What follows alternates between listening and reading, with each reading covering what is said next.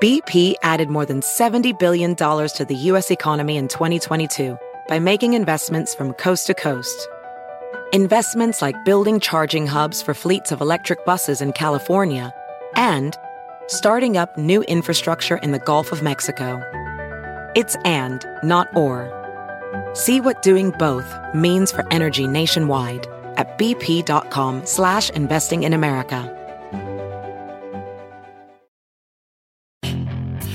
Hacer dinero de manera difícil, como degustador de salsas picantes, o cortacocos, o ahorrar dinero de manera fácil con Xfinity Mobile.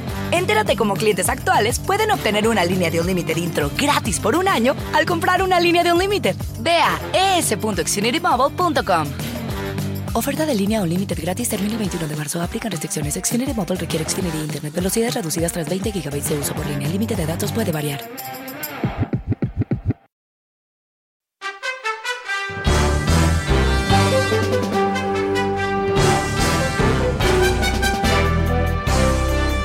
¿Cómo estás? Soy Fernando Espuelas. Muy buenas tardes desde Washington. Gracias por acompañarme. Estamos hablando hoy del discurso que del presidente Biden anoche en, el Congreso.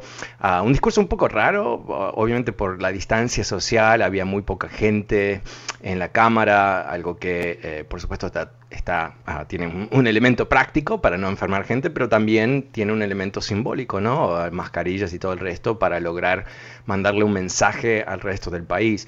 Pero al nivel más uh, substantivo, eh, yo creo que vimos un, presidente en comando, ¿no? Ahí está, eso es, una frase en inglés, creo que no se dice así en español, pero un presidente con, con el mando en las manos, uh, quizás se puede decir mejor o sea, alguien que realmente tiene eh, una visión clara, mucha fuerza para hacerlo.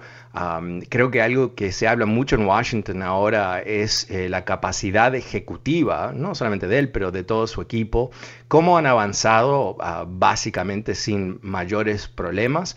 Ah, y cómo eso eh, está desbaratando un poco la respuesta de los republicanos que no saben cómo atacarlo exactamente, porque el gran problema que tienen es que, y esto es fascinante, a mí esto es, parte, esto es parte de por qué me fascina la política, ¿no? Cuando Obama impulsa lo que se, se, llamó Obamacare en su momento, eh, era algo que era necesario, ah, obviamente muy poderoso para tratar de, cubrir las necesidades, ah, pero que no tenía un apoyo popular, ah, no lo supieron vender bien. Y entonces, aunque era bueno, no era querido. Y eso creó todo tipo de distorsiones en cómo la gente entendía cuál era el beneficio, pero más que eso a nivel político, le daba una entrada muy directa a los republicanos para atacarlo. Y, obviamente ellos no se limitan por la verdad, ¿no? Entonces eh, inventaron eh, ese concepto tan eh, absurdo que iba a haber paneles que iban a decidir si la abuelita vivía o moría, cosas que inventaron y lo repitieron y, tratar, y crearon un monstruo alrededor de lo que era un plan de seguro. Así, ¿no? Ok, Ahora la, la, diferencia es clarísima. Eh, eh, muchas, si no todas las de las propuestas de Biden gozan de ayuda, ah, ayuda, apoyo mayoritario, pero plenamente mayoritario. Entonces, por ejemplo, cuando tú le preguntas a los estadounidenses si les parece buena idea pagar por estos programas, subiéndole los impuestos a la gente más rica y a las corporaciones, eso goza de un 65% de apoyo. O sea, lo que los eh, demócratas están vendiendo, entre comillas, hoy por hoy, es algo que la gente quiere.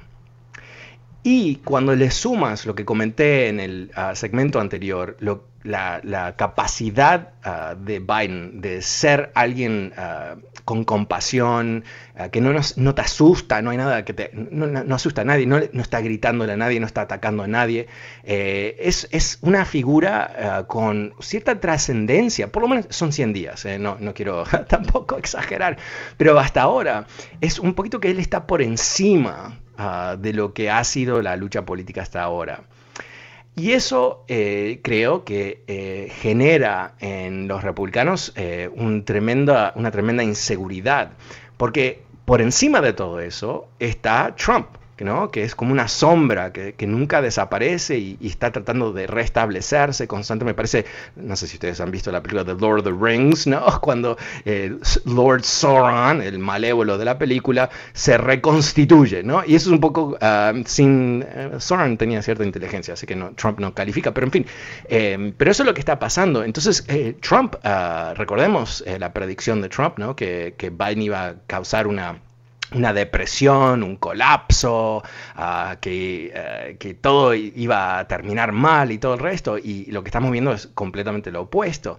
Ah, pero eh, siempre con, tenemos que, recordar que en el mundo republicano del 2021 la verdad no necesariamente prima, ah, los hechos no necesariamente priman, las evidencias son relativas a los feelings de que puede tener Trump, pero en fin, pero eso es lo, que está, estamos viendo, ¿no? Los republicanos no tienen mucho sobre cuál pueden ah, pelear y luchar.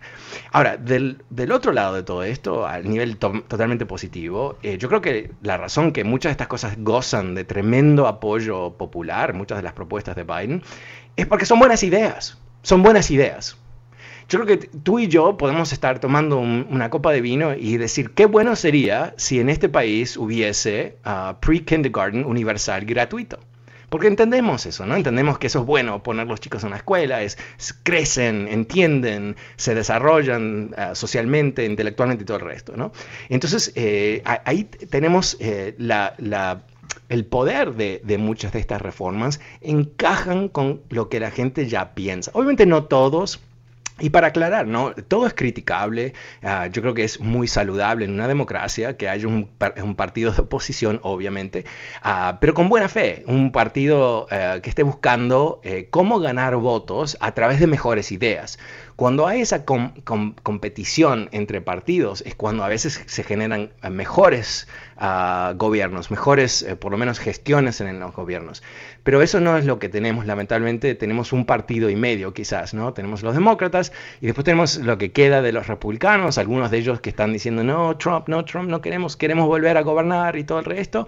Ah, y después están los otros, que son como zombies, ah, siguiendo al zombie número uno, el jubilado de Mar-a-Lago. Bueno, ¿Cómo lo ves tú? El número es 844-410-1020. 844-410-1020. Si quieres participar de esta conversación, llámame.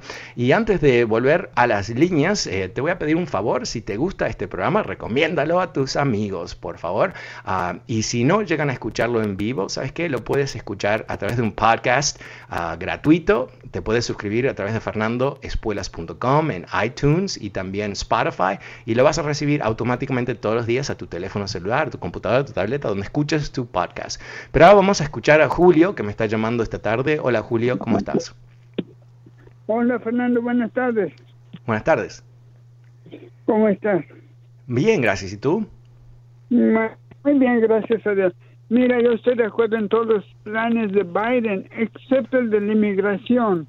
Okay. El día de hoy yo cumplo 54 años en este país. Entonces yo me he dado cuenta de todos los cambios y el país ya no puede aceptar más gente. No es cosa de discriminación, no. Es cosa de estadística. Aquí en California tenemos un déficit de agua del 9%. No hay vivienda, no hay trabajo. ¿Para qué traen esas organizaciones como Chila, carecen? son los que los apoyan a venir. Ajá. Ok, entonces como te digo, ya California, Estados Unidos, ya no puede con esa carga económico-social. Cuando yo eh, llegué aquí en el 67, había trabajo de sobra.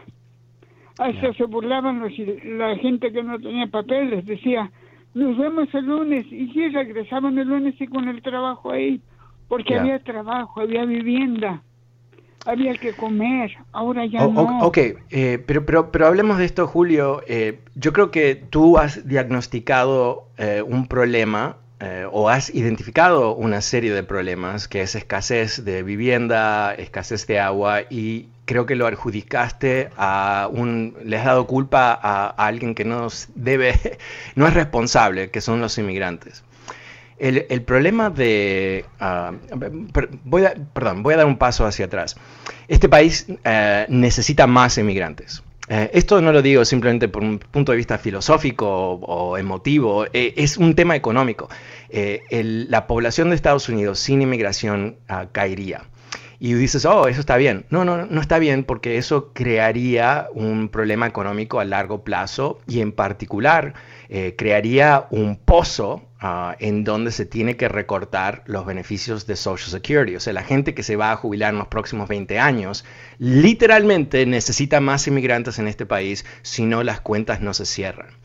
Ahora, eh, recordemos que este país es, un continente básicamente, ¿no? Es un, porcentaje importante de un continente muy rico y muy diverso. Tenemos más que tierra, tenemos más que agua. Lo que también tenemos eh, son políticas estatales en California y en otros estados que no apoyan el desarrollo ah, sostenible.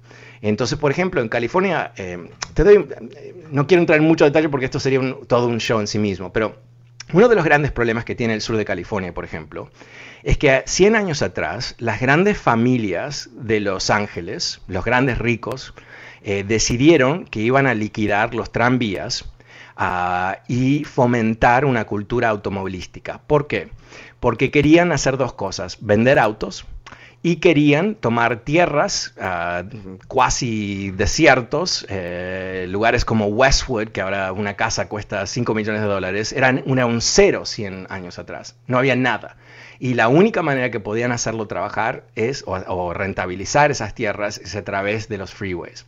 Te comento esto que es una historia mucho más larga que, lo que te comento, porque ha generado esas decisiones que se tomaron 100 años atrás, que no tienen nada que ver con los inmigrantes, ha generado una cultura ah, que no eh, no es muy densa, la vivienda no es muy densa. Entonces no hay eficacia, no se puede invertir en forma eh, eh, con, escala y todo el resto. Eso es parte del problema. También parte del problema es los incentivos económicos que se han creado en diferentes estados que hacen que la vivienda sea demasiado cara, que no haya suficiente diversidad, políticos que han permitido, por ejemplo, el reemplazo de barrios de clase media, clase trabajadora con, con barrios, con casas mucho más caras y todo el resto.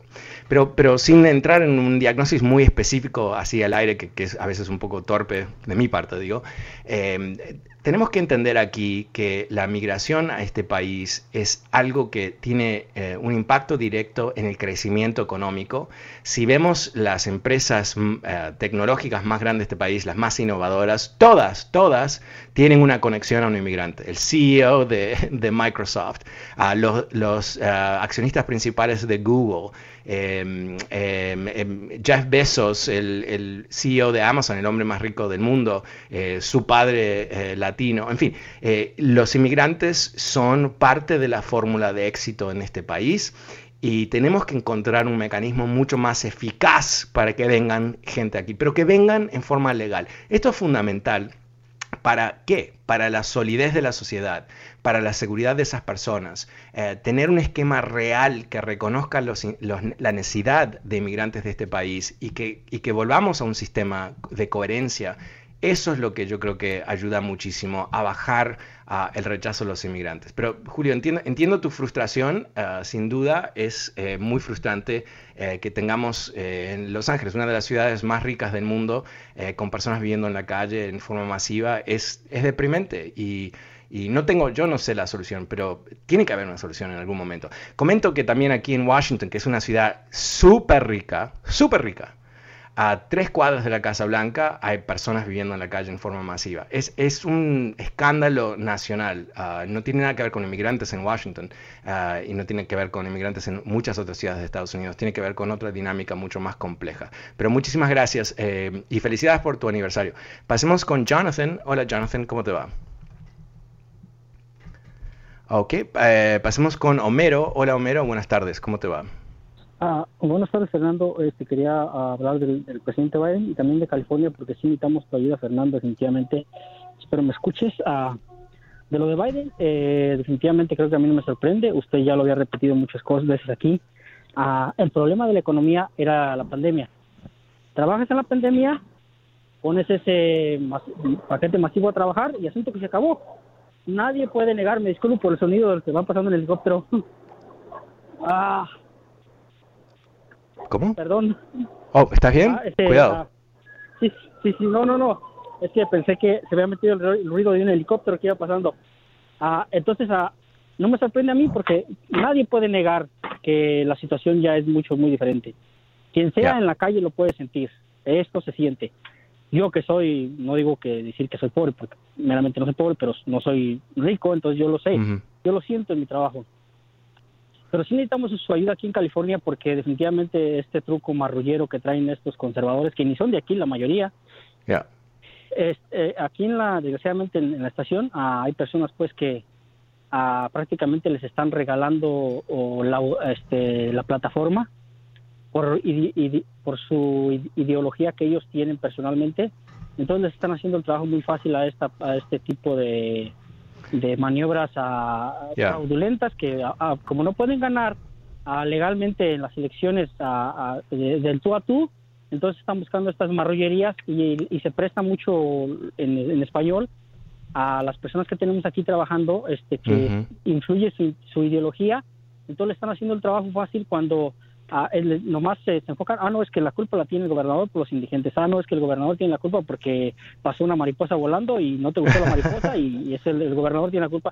Entonces, este, están influyendo pues mucho y creo que sí están causando mucho daño. Entonces, si, si no necesitamos, necesito- necesitamos que te involucres tú, porque mira, el, el fiscal general que acaban de elegir aquí en California, o sea, digo aquí en Los Ángeles, el hombre acaba de empezar y ya lo quieren sacar de la misma manera, entonces ni siquiera están dejando que diga, bueno, este es mi plan, entonces me gustaría que si tú lo pudieras entrevistar, para que él especificara Yep. su plan. Su plan no es meter al muchacho que se robó un dulce a la cárcel, sino decirle, sabes que no voy a mandar a este muchacho a que termine la escuela de, de robar en donde está el pandillero más peligroso del mundo, para que cuando salga se convierta en un problema más grande. Entonces esta gente está diciendo, ah, no es que él quiere sacar a todos los delincuentes para la calle, y eso no es cierto. Eso no es cierto, pero... Bueno, mira, eh, gana. eh.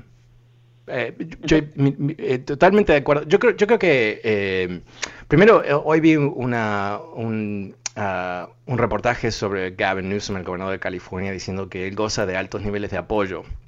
O sea que él no es como Gray Davis. Gray Davis tenía bajísimo nivel de apoyo cuando surge todo el tema de el reconteo y, y recall y todo el resto. Así que creo que la situación es diferente, pero, pero creo que también es una oportunidad de aprendizaje para todos nosotros entender cómo lo que parece ser un movimiento espontáneo para reemplazar el gobernador de California por todos los problemas y todo el resto, en realidad es nada más que un, un- un cínico circo por parte de los republicanos, por parte para generar dinero, ¿no? Van a buscar contribuciones de todo el país y esas contribuciones, un porcentaje altísimo va a los consultores que han generado esta campaña. Ah, pero lo que quieren hacer es debilitar a un demócrata. Y, los republicanos, interesantemente, tienen una obsesión con California.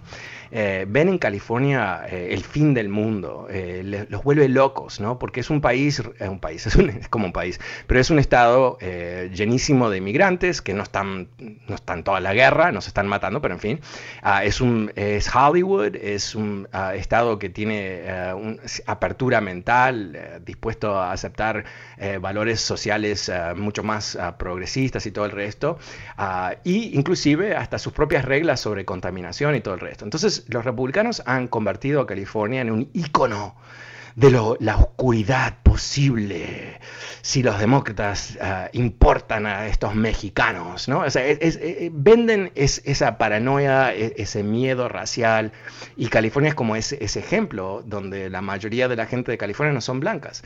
Ah, ahora, ¿California se fue al caño por, no tener una mayoría blanca? No, es el, es el estado literalmente más rico y más exitoso de Estados Unidos. Dicho de otra manera, la diversidad eh, en pleno, en todo sentido y con todas las nacionalidades en California, ha funcionado tremendamente bien. Y inclusive con un esquema de impuestos altísimo, eh, las empresas eh, de tecno- tecnología se basan ahí. Ah, hay mucha innovación en California y todo el resto. Entonces, eh, eh, yo creo que vale la pena meternos un poquito más en ese tema, así que te, te- te agradezco la llamada y la recordatoria. El número es 844-410-1020. Pasemos con Giorgio. Hola Giorgio, ¿cómo estás? Buenas tardes. Aló Giorgio. No, creo que me está escuchando. Aló, Giorgio. Giorgio, Giorgio.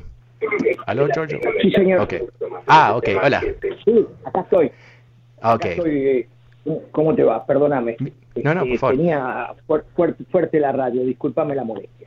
No, no, no, no. Este, Había, había algo que a mí siempre se me ocurrió y que no se me ocurrió, que es necesario, que cambien la infraestructura de los trenes, que no sean de diésel y que puedan ser eléctricos, y de po- poder hablar, eh, abrir más ciudades en los alrededores, en donde la gente tenga la facilidad de movilizarse a- hacia, hacia, la- hacia su trabajo y, y- y crear en ese mismo lugar fuentes fuentes de trabajo, que fábricas se, se establezcan. O sea que eh, es algo como para un- una idea progresista, ¿no es cierto? Sí, sí. Y, y aparte, eh, esti- estimular a la gente con alguna ayuda, con algún impuesto menor, a que viva, a que se anime a vivir en esas ciudades, pero que estén eh, bien, bien puestas, que tengan lugares de recreación, que tengan su parque, que tengan su, su, su cancha de fútbol los chicos para jugar y bueno en- y otras canchas también para los, los que nos gusta pegarle a la pelotita chiquitita.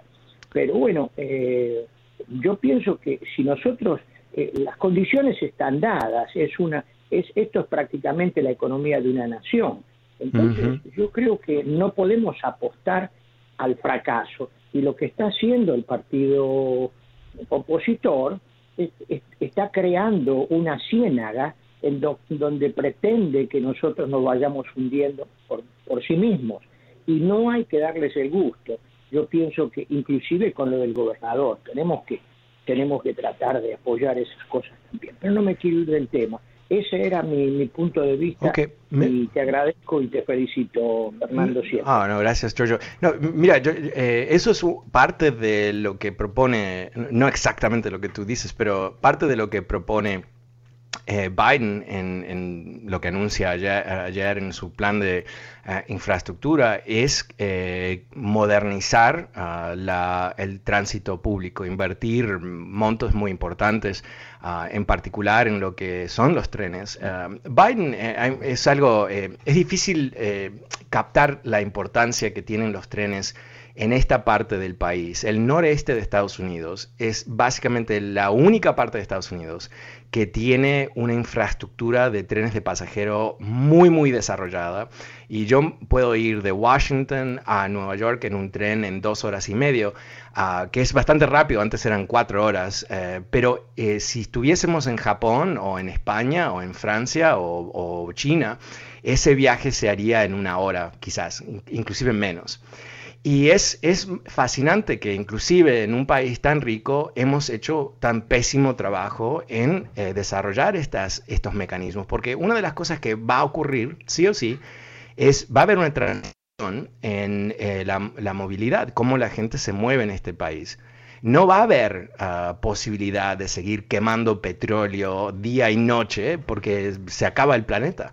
Entonces va a haber una conversión, va a haber, ah, por supuesto, automóviles eléctricos, eso ya está ocurriendo y va a avanzar dramáticamente. En, en el 2030, General Motors no va a vender más automóviles con motores de gasolina, para darte una idea. Y esto está ocurriendo, eh, varias de estas empresas lo han anunciado.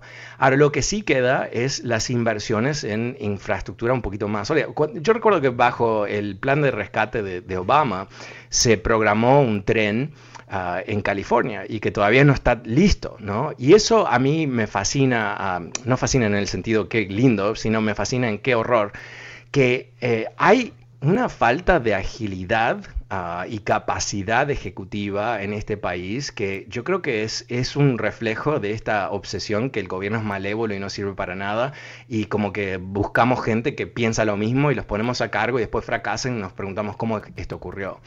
Pero yo creo que, que quizás, voy a ser muy optimista en este momento y quizás me voy a equivocar, como muchas otras ocasiones, pero estamos frente a un nuevo presidente con una visión completamente diferente en un país en donde la gente está harta, harta de sacrificarse uh, sin un retorno por ese sacrificio. Y aquí eh, lo que propone Biden a grandes rasgos es una reestructuración de la economía, de tal manera, como él dice, ¿no? que nadie que trabaja 40 horas a la semana puede ser pobre en Estados Unidos. Estamos en Estados Unidos. Si tú trabajas 40 horas, tienes que tener un sueldo digno como para vivir como una persona normal. Esto es obvio, pero es radical relativo a, los republicanos que, que, están completamente en contra de que la gente gane 15 dólares la hora. Y esto es lo que tenemos enfrente. Va a ser una lucha larga, pero creo que Biden tiene las ganas para ganar. Bueno, yo tengo las ganas de despedirme. Hasta mañana. Soy Fernando Espuelas desde Washington. Gracias y chao. Across America, BP supports more than 275,000 jobs to keep energy flowing. Jobs like building grid-scale solar energy in Ohio and producing gas with fewer operational emissions in Texas. It's and, not or. See what doing both means for energy nationwide at bp.com slash investing in America. Puedes hacer dinero de manera difícil, como degustador de salsas picantes, o cortacocos, o ahorrar dinero de manera fácil con Xfinity Mobile. Entérate cómo clientes actuales pueden obtener una línea de un límite intro gratis por un año al comprar una línea de un límite. Ve a es.xfinitymobile.com. Oferta de línea o límite gratis termina el 21 de marzo. Aplican restricciones. Xfinity Mobile requiere Xfinity Internet. Velocidades reducidas tras 20 GB de uso por línea. El límite de datos puede variar.